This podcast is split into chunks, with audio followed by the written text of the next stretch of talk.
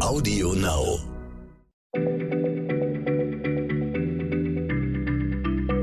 Schneller Schlau, der kurze Wissenspodcast von PM.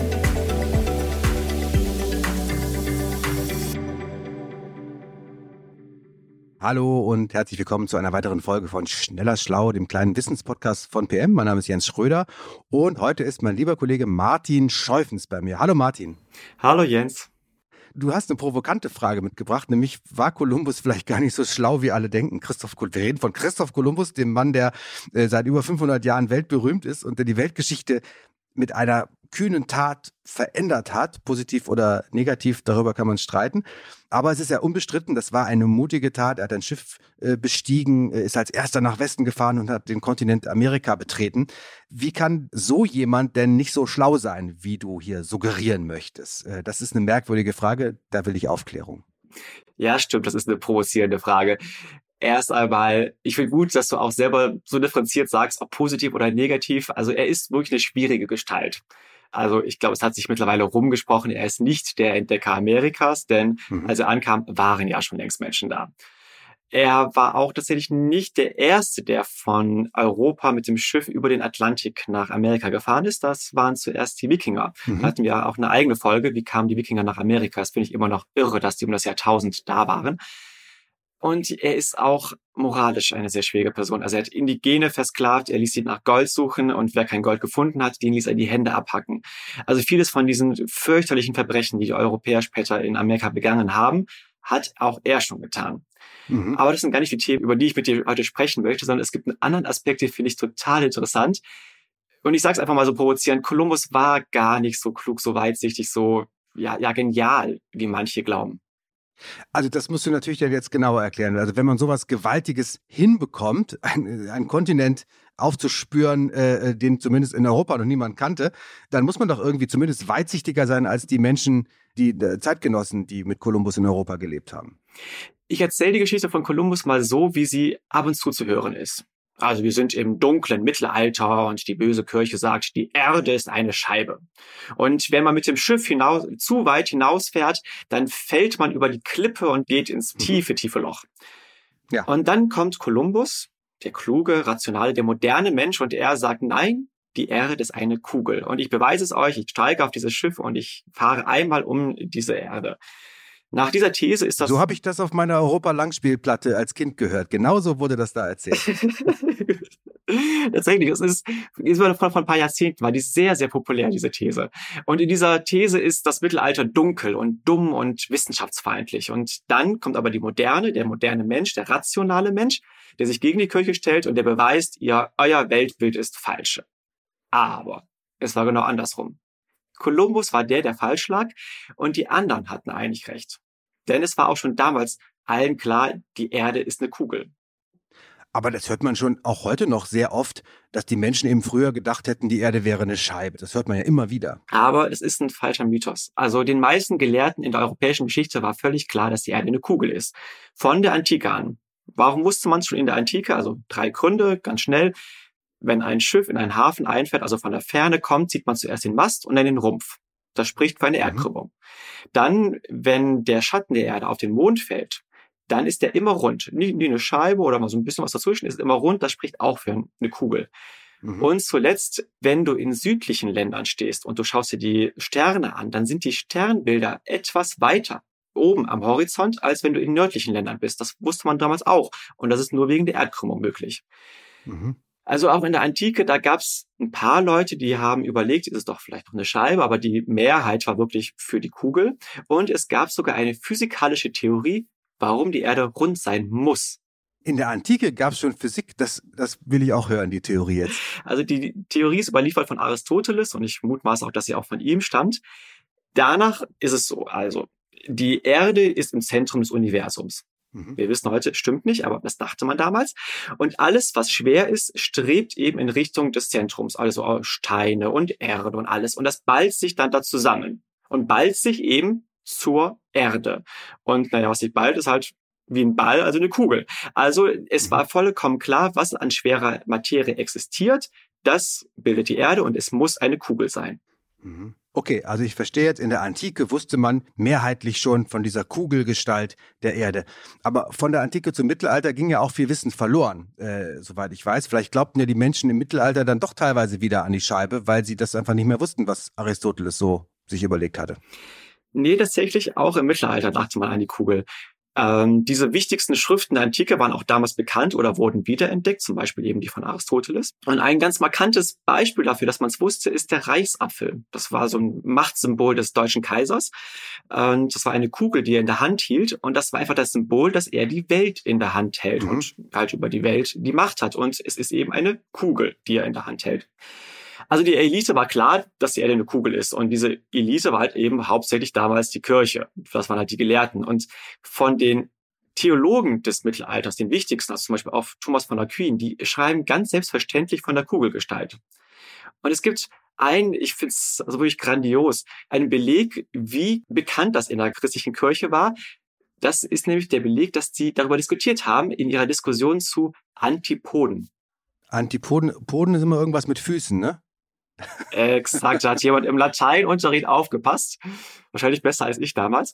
Also genau, Antipoden sind Antifüßler. Was soll das bedeuten? Also man wusste, dass die Erde eine Kugel ist und man wusste, dass wenn auf der anderen Seite der Erde Menschen existieren, die mit den Füßen zu uns gerichtet sind, so wie halt auch die Menschen in Australien da mit ihren Füßen zu uns gerichtet sind, deswegen sind das Antifüßler, Antipoden.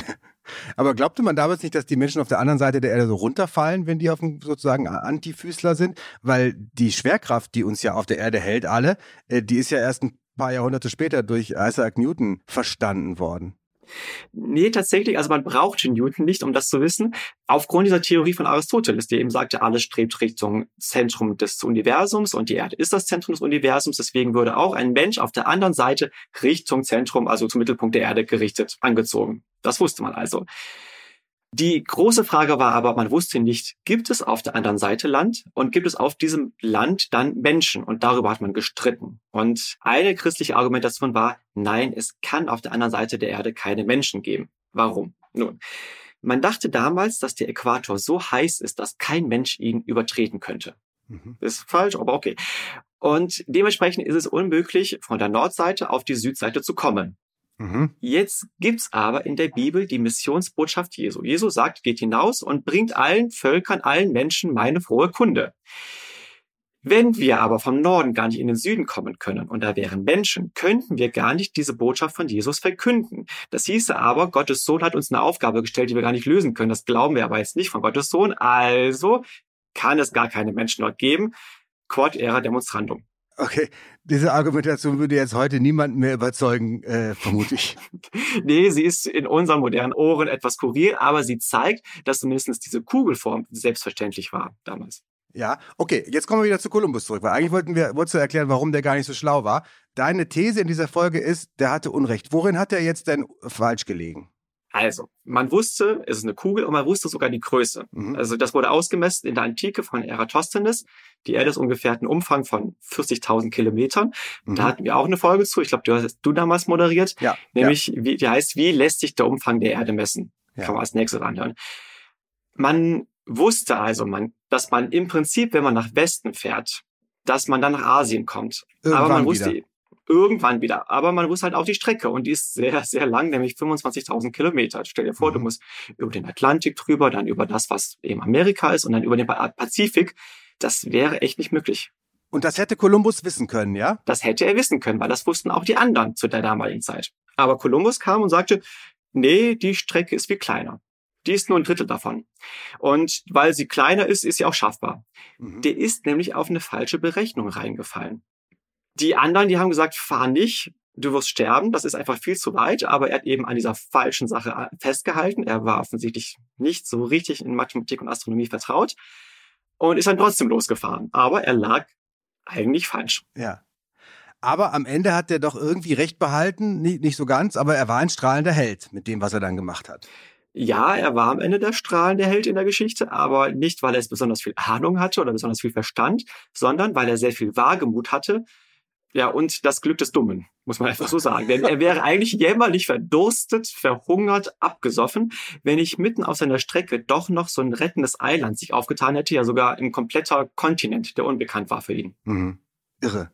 Das war mir so noch nicht so richtig klar, wie, dass er sich komplett verrechnet hatte eigentlich. Man weiß ja, der wollte nach Indien, aber dass er gedacht hatte, das ist alles viel näher, als die anderen alle wussten, dass es weit ist, das äh, wusste ich nicht. Zum Schluss nochmal, warum heißt es denn jetzt eigentlich so oft, man habe im Mittelalter an die Scheibe geglaubt? Weil das ist ja wirklich unausrottbar, dieses Gerücht. Ja, wirklich. Also man, man kriegt es nicht tot, dieses Gerücht. Das ist Propaganda und das ist Propaganda der Neuzeit, der Aufklärer. Die wollten sagen, wir sind ganz toll und alle vor uns waren total dumm. Also wir sind hell und rational und die Menschen im Mittelalter waren dumm und wissenschaftsfeindlich.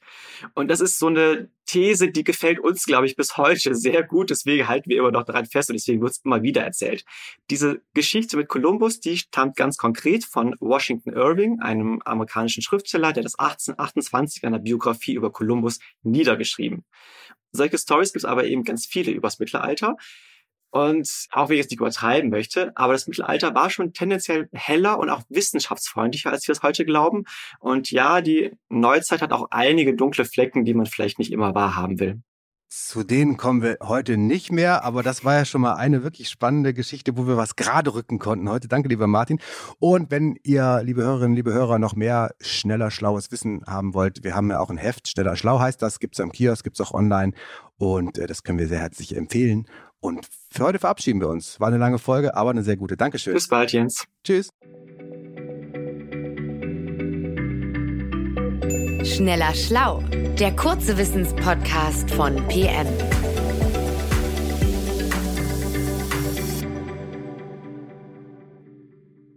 Zum Schluss möchten wir euch noch einen Podcast empfehlen und dafür lasse ich einfach die Host selbst zu Wort kommen.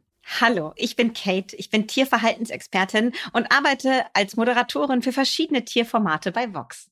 Und ich bin Madita, ich bin auch Moderatorin und bei uns lebt unser kleiner Hund Charlie, der mich manchmal ganz verrückt macht. Deshalb habe ich tausend Fragen an Kate. In unserem Podcast geht es immer 30 Minuten lang um die etwas andere Sicht auf den Hund. Es geht um das Verhalten von Hunden, aber eben auch um unser eigenes Verhalten. Dazu passend habe ich immer ein paar Studien für euch parat. Wir beantworten alle Fragen von wie finde ich eine gute Hundeschule bis hin zu wie lernen Hunde neue Wörter und natürlich noch viel, viel mehr. Jeden Samstag gibt es für euch eine neue Folge auf Audio Now und allen anderen Plattformen. Viel Spaß beim Hören. Audio Now.